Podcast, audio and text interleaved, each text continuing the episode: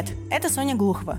Вы слушаете подкаст «Жить не по лжи» от It's My City, независимого издания об активных горожанах, которые стараются изменить мир к лучшему. В этом выпуске мы пообщаемся со Славой ПТРК, уличным художником и основателем партизанского фестиваля уличного искусства «Карт-бланш». Мы поговорили со Славой о стрит-арте на фоне так называемой спецоперации и про организацию фестиваля в этом контексте.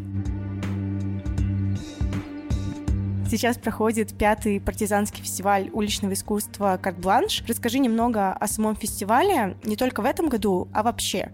Какая у него идеология, какая у него цель? Хороший вопрос. На самом деле фестиваль трансформируется на протяжении всех этих лет, и особенно он живо и быстро, активно трансформируется прямо сейчас, поэтому говорить о каких-то общих целях и задачах фестиваля довольно сложно, когда в нем принимает участие несколько сотен человек, потому что у каждого человека, у каждого художника в нем своя какая-то личная цель, но наша цель как создателя фестиваля была в том, чтобы дать площадку для свободного, непоцензурного уличного искусства, искусства для самовыражения художников в публичной среде, и чтобы это самовыражение не было ограничено никакими требованиями спонсоров, каких-то попечителей, в том числе и организаторов. То есть художники могут делать все, что считают нужным, оповещая нас или даже не оповещая нас. И были еще несколько целей, которые как-то трансформировались по ходу жизни фестиваля. Одна из целей была это вытащить художников на улицу обратно, потому что когда мы это все затевали в 2018 году, ощущался некий кризис. Фестивали начали э, уходить куда-то не совсем туда, куда нам хотелось, а художники, многие, кто постарше, начали уходить с улицы, начали заниматься в основном только только с танковой деятельностью, потому что это более безопасно, это более комфортно, это все-таки можно продать как-то. Это была одна из целей вытащить художников, э, тех, кто ушел с улицы, обратно на улицу. Не могу сказать, что мы достигли успеха в этом вопросе, потому что почти все те художники, которых, которых мы как бы держали в голове, когда писали манифест первого фестиваля, они в итоге почти никто и не доехал за все пять лет до фестиваля, так что а можно сказать, что наша цель вот это была слишком оптимистично поставлена, мы слишком идеалистически подошли к вопросу. Еще один из моментов, который был для, для нас важен с самого начала, который как бы не обозначался в том же самом нашем манифесте громогласном, который был в первый сезон фестиваля, но который потом как бы стал очевиден уже после первого, после второго сезона. Это формирование комьюнити формирование сообщества и поддержание какое-то налаживание таких вот связей внутри сообщества. Для этих же целей у нас есть чаты, скажем так, с участниками. И по этой же причине как бы фестиваль проводился в одном городе офлайн и в одно время. То есть не растягивался на весь сезон, а все художники приезжали в заданный 10-12-дневный отрезок времени, и все вместе жили в одном хостеле, все вместе тусовались, все вместе ходили на какие-то вечеринки, ходили вместе рисовать. Для чего я это все рассказываю? Для того, чтобы объяснить, что в этом году мы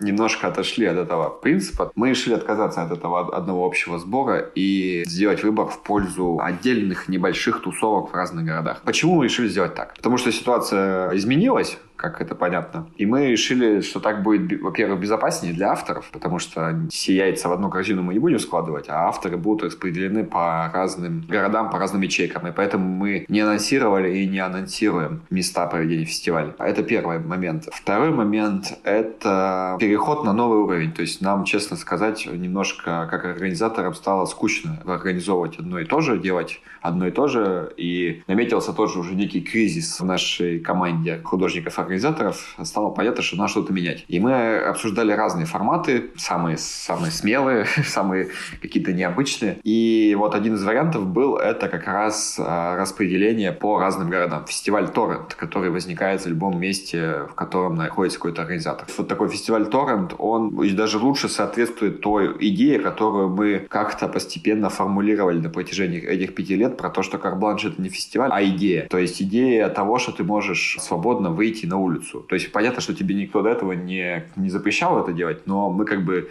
подталкиваем, мы как бы мотивируем да, художников, и не только тех, кто этим занимается осознанно, называя себя художниками, но и тех, кто не считает себя художниками, выходить на улицу и делать какие-то высказывания, какое-то искусство. Когда фестиваль потерял вот эту вот привязанность к городу, то границы полностью разрушились, и людям стало понятно, что фестиваль как бы везде и нигде. Нам удалось собрать э, какое-то количество денег на Планета.ру и на продаже наших работ художников через аукцион и через маркет, который сейчас у нас открыт. И это нам позволяет подтвердить все те заявленные, э, ну, заранее обсужденные локации, которые у нас были. Но да, у нас э, сейчас появляются, я говорю, заявки из каких-то городов, где вот один художник сделал какую-то одну работу, и вот он предлагает ее включить в карбадж. Но мы сейчас будем как-то настраивать эту систему, наверное, голосованием среди художников фестиваля, фестиваля, скорее всего. Мы не хотим, в общем, включать все-все-все в э, фестиваль Карбланш, честно скажу. То есть, с одной стороны, это идея открытого безграничного творчества, с другой стороны, для нас важно поддержание какого-то общего уровня работ. И это, во-первых. Во-вторых, мы не можем включить какие-то вещи по идеологическим причинам. То есть, у нас есть цензура. Я вам так скажу, честно скажу. У нас на самом свободном фестивале есть цензура, и никакие проправительственные и Z э, у нас не имеют шансов ты говорил про то, что у локальных кураторов на местах есть абсолютная, вот, как я поняла, свобода в выборе работ и авторов, которые будут что-то делать. И при этом ты говоришь о том, что присутствует какая-то цензура. Как получается это совмещать? Как получается контролировать это, если, по сути, кураторов никто не контролирует? Скажем так, это не то чтобы цензура, это скорее какой-то базовый контроль качество, скажем так. То есть мы отсеиваем совсем тех, кто точно не подходит. То есть у нас вот все кураторы присылали списки тех, кого они хотят позвать, ну, чтобы мы были вообще в курсе, потому что навсегда на карбланше мы отбирали людей не по работам, а по уровню их общего портфолио. И каких-то сомнительных, скажем так, граждан мы просто обсуждали с э, кураторами. По итогу из всех городов у нас отсеялось человека 2-3. То есть вряд ли тут можно говорить про цензуру. Это вот были отсеяны несколько людей, которые рисуют именно граффити, потому что мы не граффити-фестиваль. И по поводу одного участника у нас до сих пор идут горячие споры. Мы нашли у него живопись со Сталиным и Берией. И мы до сих пор озадачены этим, э, этой ситуацией. Но местный куратор нас уверил в том, что все в порядке и что этот человек заслуживает доверия. Но посмотрим. Да, это вечная дилемма между контролем и свободой, между отсутствием каких-либо фильтров и превращением этого все в какую-то массу непонятных работ, непонятно кем сделанных, непонятно для чего и непонятно какого качества. Мы находимся в постоянных дискуссиях, я честно скажу. Посмотрим, пока все идет хорошо, пока никаких эксцессов у нас не случалось. Много спорных работ, то есть, как это всегда было на карбланше, не обязательно какая-то работа, если она создается, то она создается, как бы сказать, от имени организатора фестиваля. Редакция не разделяет позицию автора а вот так же и у нас. То есть, а, если кто-то рисует розовый мужской половой орган на гараже, то мы даже могли, можем и не знать, могли, могли и не знать про этот рисунок. Это как бы позиция автора. Он вот решил сделать так. Или работа, с которой начался Карбланш в этом году, которая вызвала большую дискуссию и в тусовке, и в интернете и в русскоязычном, и в украиноязычном сегменте интернета. Это вот работа «Мы которую сделал Сергей Овсекин в э, Тель-Авиве. У меня с ней сложные отношения с этой, с этой работой, честно скажу. Но вот автор посчитал нужно сделать так, и дискуссия очень живая, очень бурная.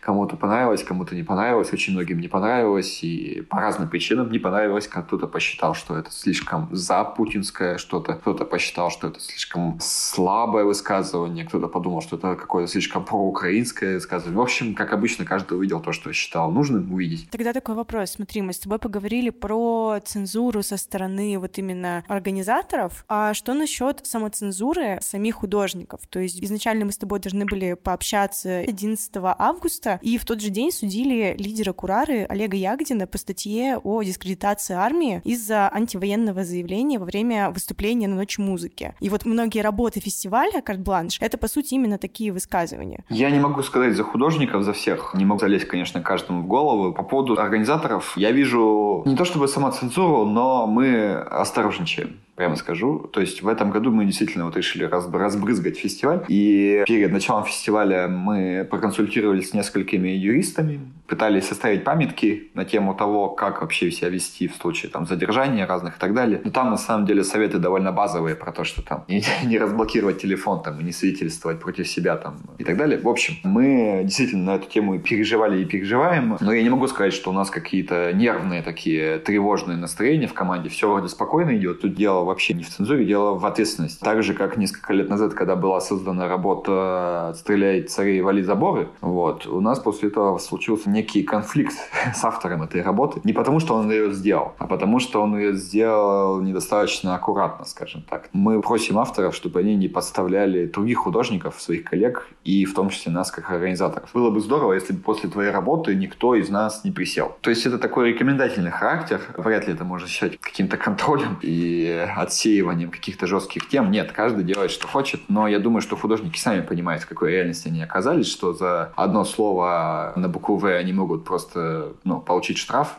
они все готовы и рады будут э, его оплачивать. Те антивоенные высказывания, которые у нас существуют, те высказывания антимилитаристские, которые у нас существуют, они достаточно аккуратны. Я думаю, что это, наверное, даже и правильно. Может быть, и стоило какие-то более жесткие вещи делать, но это тогда этим художникам тоже почти всем жить потом в России. Те отделения фестиваля, которые проходят в России, им всем потом, скорее всего, жить в России какое-то время или все время. И они тоже понимают, что это не то, чтобы типа завтра хоть потоп. Они должны нести ответственность и за себя себя, и за своих близких, и в какой-то степени за нас, как за организаторов, а мы, а мы за них. Организаторы из других стран могут сейчас чувствовать более свободно, но пока у нас не было ничего такого. Пока нас, в общем, проносило. Посмотрим, как пройдут э, наши отделения в Европе. Опять же, мы с ними заранее поговорили на тему того, что будет здорово, если мы потом из-за вашей работы здесь не присядем. Продолжая тему с работами с антивоенным посылом, как ты сам считаешь, может ли уличное искусство влиять на тех, кто сегодня сегодня выступает за так называемую спецоперацию или кто просто колеблется между двумя сторонами? Я думаю, да.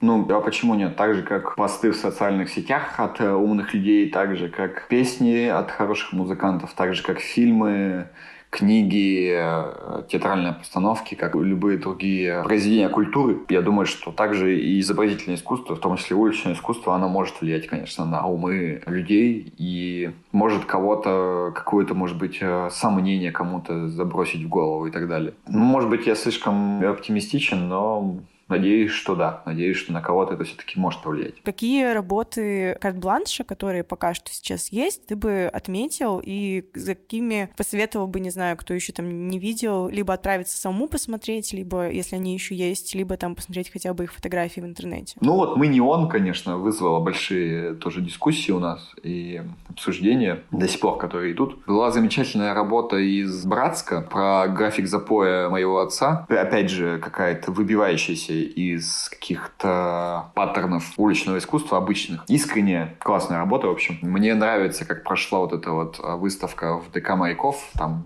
судя по тому, что я видел по фотографиям, хорошие работы созданы. В Екатеринбурге классная работа была у Риты Хак еще с птицами. Вот. Я удивлен, что ее уничтожили так, так это по-варварски, так стремительно, не, не до конца закрасив эту черную краску. Ну, а в Нижнем Новгороде прекрасная работа была от Саши Кудряшова и Никиты Номерза с театром бездействия, когда они разрезали баннер на здании и там разместили надписи. Получились такие как бы кулисы, такой занавес, как в театре. У нас какие-то моменты возникают сомнения внутри команды, то есть какие-то такие не, кризисные настроения, скажем так, упаднические, когда мы видим какие-то одну-две, там, например, работы, которые нам не очень нравятся, мы думаем, ой, ну все, фестиваль как бы скатывается. Но потом создаются еще несколько работ, которые реально очень хорошие, качественные необычные, нестандартные, и мы думаем, ну нет, вроде все хорошо. Успокаивающей историей кажется то, что на фоне спецоперации, на фоне всех вот этих репрессий, которые проходят, все равно организовывается фестиваль, партизанский фестиваль уличного искусства, и все равно создаются работы. По-моему, это как бы что-то про то, что есть надежда на то, что все равно можно и нужно что-то делать. Вот, мне очень поэтому нравится эта история Карт-Бланша этом году. Мы до этого делали выпуск о юморе на фоне так называемой спецоперации и рассуждали о том, какие формы э, шуток, смеха, юмора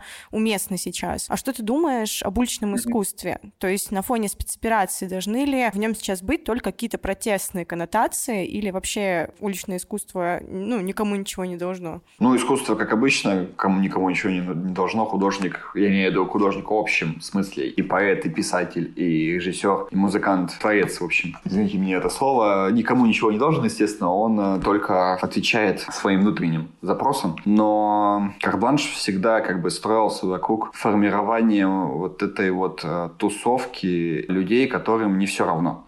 То есть мы всегда старались звать художников, которые имеют какую-то позицию и которые готовы ее высказывать через не только через посты в социальных сетях, условно говоря, или только в приватной беседе за кружечкой пива, но и в своих работах, в своем творчестве. Нам интересны всегда были разные авторы. То есть у нас, как если посмотреть, на каждом фестивале есть крайне аполитичные работы, какие-то, может быть, яркие абстракции или какие-то нейтральные рисунки. И всегда есть одна, две, три работы, которые прям правду матку рубят. Вот. Конечно, сейчас это все... Пространство свободы сужается, это понятно. И это, это первый момент, который очевиден. Второй момент, который очевиден, это то, что всех волнует одна тема. Делать вид, что этого не происходит, невозможно. И мы не можем, опять же, авторам говорить, что давайте вот вы будете делать про что угодно, только не про войну. Вот. Все равно война у всех в голове, она никуда не ушла, она всегда здесь, она всегда в наших новостях. Поэтому многие работают так или иначе косвенно об этом. Я согласен с тем, что это не вселяет некоторый оптимизм, то, что такой фестиваль еще существует, и то, что нам удалось собрать какое-то количество денег с помощью просто народной поддержки на проведение этого фестиваля. Это, честно говоря, вообще сильно морально поддерживает нас, потому что я был уверен, что нам придется, ну, что людям сейчас не до этого, что нам придется делать это все на свои деньги. Но в итоге мы собрали достаточную сумму для того, чтобы распределить сейчас ее по городам, и чтобы все организаторы чувствовали себя комфортно. Я думаю, что любой кризис, назревающий экономический кризис моральных устоев, наших убеждений, это все, конечно, как это не цинично звучит, это, наверное, хорошая, плодотворная ситуация для создания хороших работ для создания каких-то ценных произведений. Вобла. Как один из э, факторов очень важных в нашей жизни, который создает кризис во всех областях, подталкивает да, к, к переосмыслению того, что ты делал до этого, для переосмысления твоих убеждений. Это все